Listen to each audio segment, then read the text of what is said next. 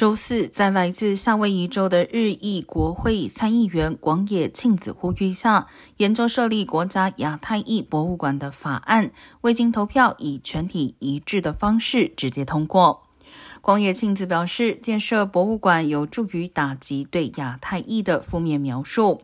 参议院多数党领袖舒默则称，他非常乐意支持这一早该实施的步骤，这将是致力于讲述亚太裔历史的最好的博物馆之一。